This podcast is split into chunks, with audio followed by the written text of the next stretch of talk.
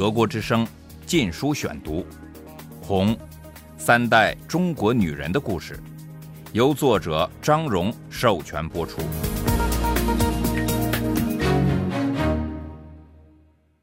第九章，一人得道，鸡犬升天，与清官共同生活。一九五一至一九五三年，第一节，我母亲现在换了一个新的党小组，由她、挺夫人和一位原为宜宾地下党的女子组成。我母亲和他俩相处甚好，组织生活会已不要交代思想，也不在小事上吹毛求疵了。一九五一年七月，他们投票赞成他升格为正式共产党员。他的新上司挺夫人长得不漂亮，但很苗条，有张性感的嘴，雀斑脸和生动活泼的眼睛。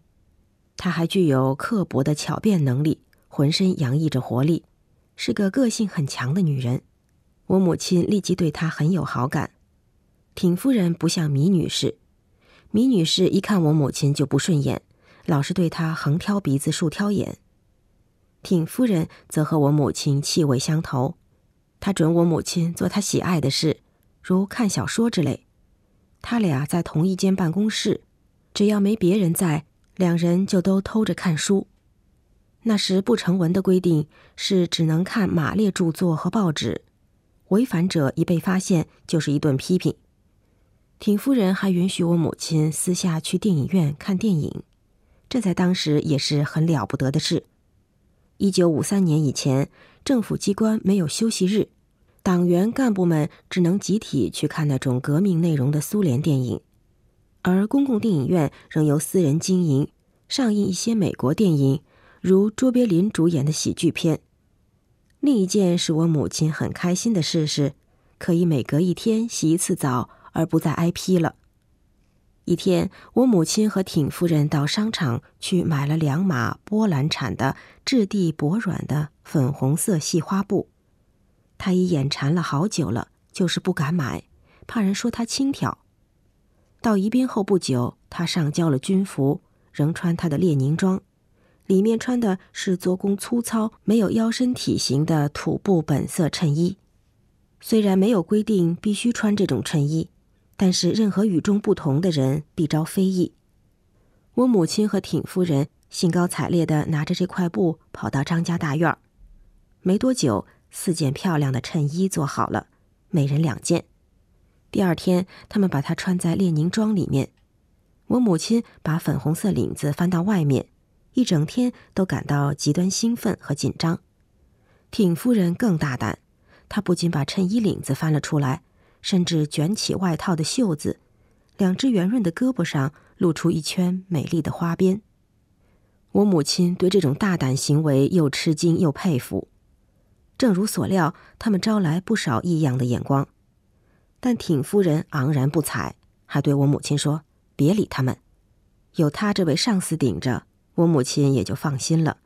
她可以不必担心别人用语言或眼神来批评她了。”挺夫人胆敢无视众议的一个原因是她有位掌权并乐意为夫人用权的丈夫。挺先生高鼻梁、尖下巴。背有点驼，与我父亲年龄相仿。他是宜宾地区共产党组织部部长，这是一个非常重要的职务，因为该部门管干部的升降和所有党员的档案。像我父亲一样，挺先生也是负责整个宜宾地区的四个领导人之一。我母亲在共青团里工作的同事，差不多都跟他同龄，他们受过较好的教育，思想比较开放。比起他过去曾一块工作的那些年龄大、觉得唯有自己才是革命者的农民出身的党员妇女来说，这些年轻人爱说爱笑，不那么死板。他们喜欢跳舞、野餐，谈论政治，也谈论文学艺术。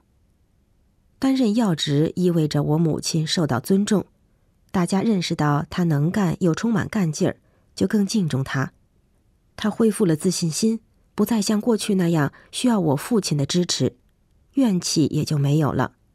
此外，他也习惯了不再指望他总把自己摆到首位，失望也就少了。因为我母亲地位提升了，也够格接姥姥来同住。一九五一年八月，我姥姥和夏医生经过一段艰难旅程后，到了宜宾。这时交通已恢复正常，他们一路上乘火车和轮船过来。到宜宾后，因为他们是干部家属，由国家付费给他们安排了住处，在政府招待所内的一个小院子，有三个房间，一间厨房。外带厕所，政府免费供应米、油盐和柴火，以及少量零钱，由招待所所长按时送上门。我姐姐和她的奶妈搬来了，我母亲短暂的空闲时间也几乎全花在这里，享受姥姥烧的可口饭菜。我母亲很高兴能把姥姥和夏瑞堂接来，她很爱他们，也对他们现在远离战火放了心。一九五零年下半年，美国军队曾一度打到鸭绿江边，美国飞机还轰炸扫射了东北一些城镇。我母亲首先想知道的是吉上校的下落，如晴天霹雳。姥姥说他已被押解到锦州城西门外河湾处决了。姥姥还说是他埋了吉上校。中国人讲究入土为安，这是一种宗教般的情感。也有现实的一面，尸体不埋好就会被野狗撕碎，被乌鸦叼走。过去对被处死者的一种处罚是暴尸三天示众，然后才埋掉。现在共产党发出告示，家属立即埋掉被处死的亲人。如果没人认尸掩埋，事后将由政府雇人去做。我姥姥去到枪决现场。吉上校的尸体和别的十五具尸体在地上倒成一排，被子弹打得尽是窟窿，他们的血把雪地染成暗红色。吉家没有一个人留在锦州，所以我姥姥拿了一块红色大绸包裹他的尸体，雇了一个职业殡仪队为他办了个体面的葬礼。我母亲问姥姥有没有见到其他认识的人，我姥姥表示有。她碰到一个熟识的女人，在那里为丈夫和兄弟收尸。他们曾是国民党地区首脑。德国之声《禁书选读》。出乎我母亲意料之外，我姥姥为吉上校收尸这件事被他的弟媳妇玉林的妻子揭发了。这女人一向觉得我姥姥高她一等，而心里不快。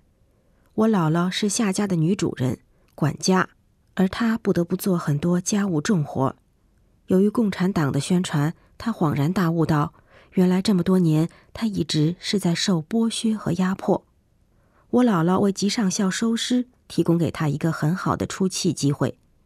玉林的妻子告姥姥同情罪犯，邻居们集合起来开了一个批判会，帮助我姥姥认识错误。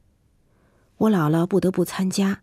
她明智的决定不为自己辩解，只温顺的接受批评，但内心却十分气这个弟媳妇，也气共产党。这个事件也加深了我姥姥和我父亲之间的紧张关系。他发了顿脾气，说他同情国民党，但是很明显，他还有另一层嫉妒的心理。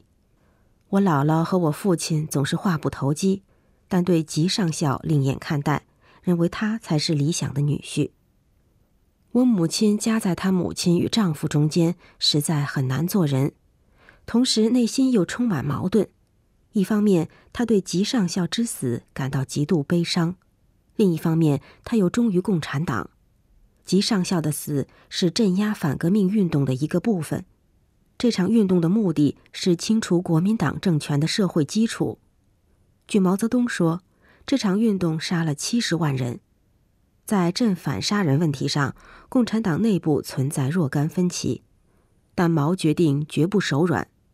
一份官方文件说道：“如果我们不杀掉他们，他们就会回来杀了我们。”我母亲虽然承认这个理论有道理，心里仍有个疙瘩。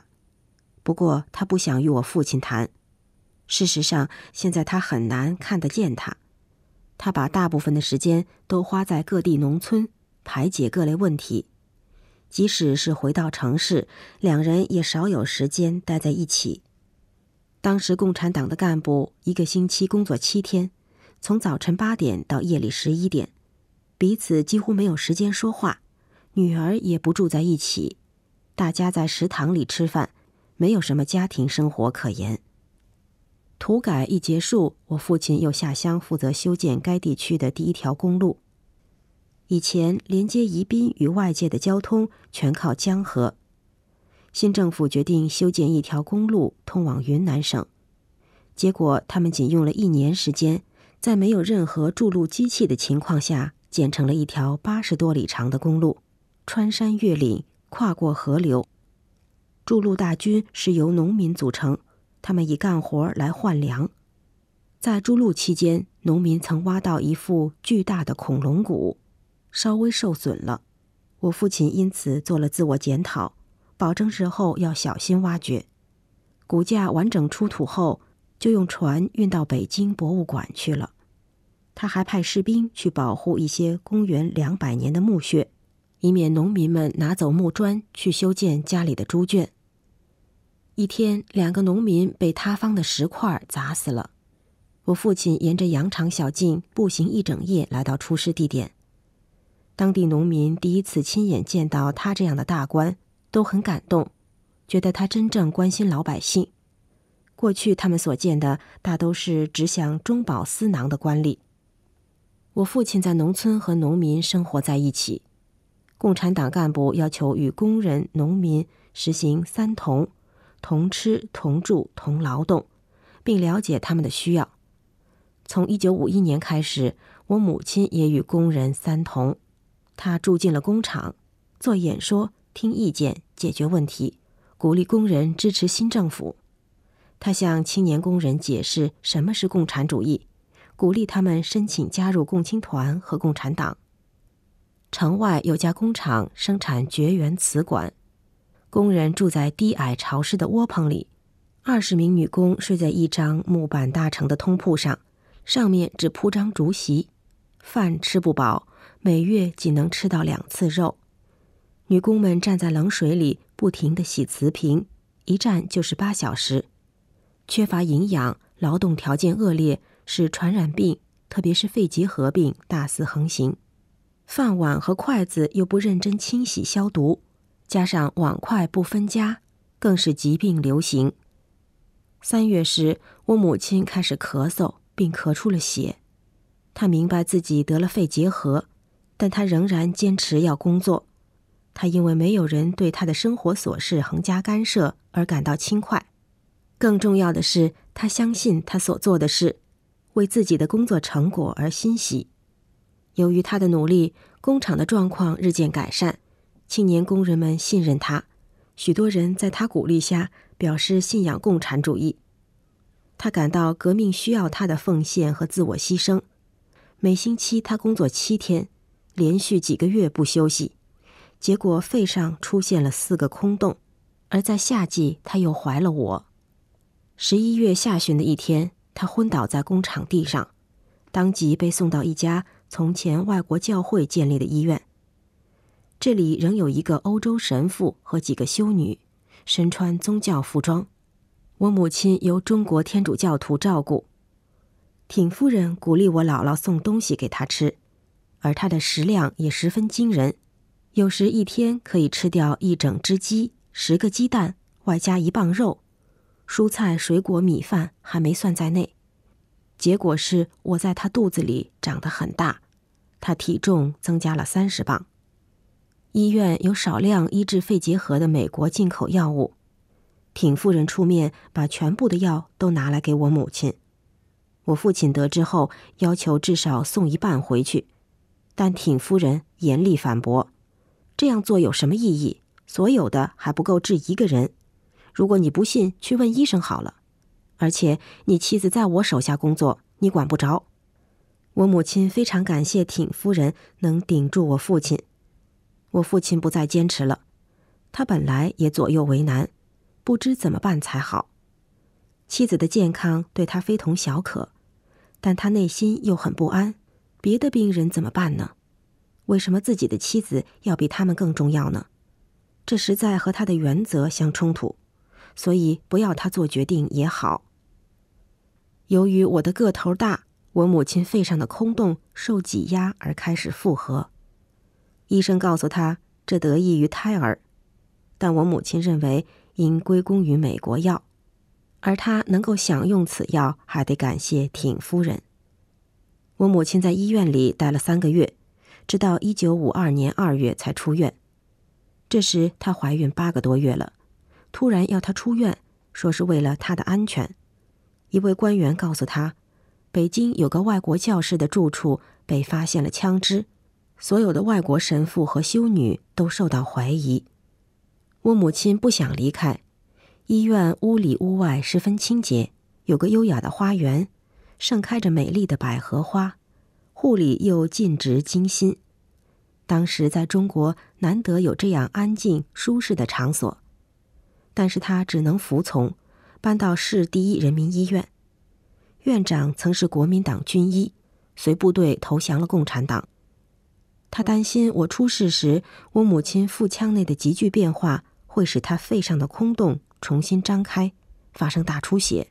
如果我母亲有个三长两短，她自身的背景和我父亲的高位可能带给她灾难。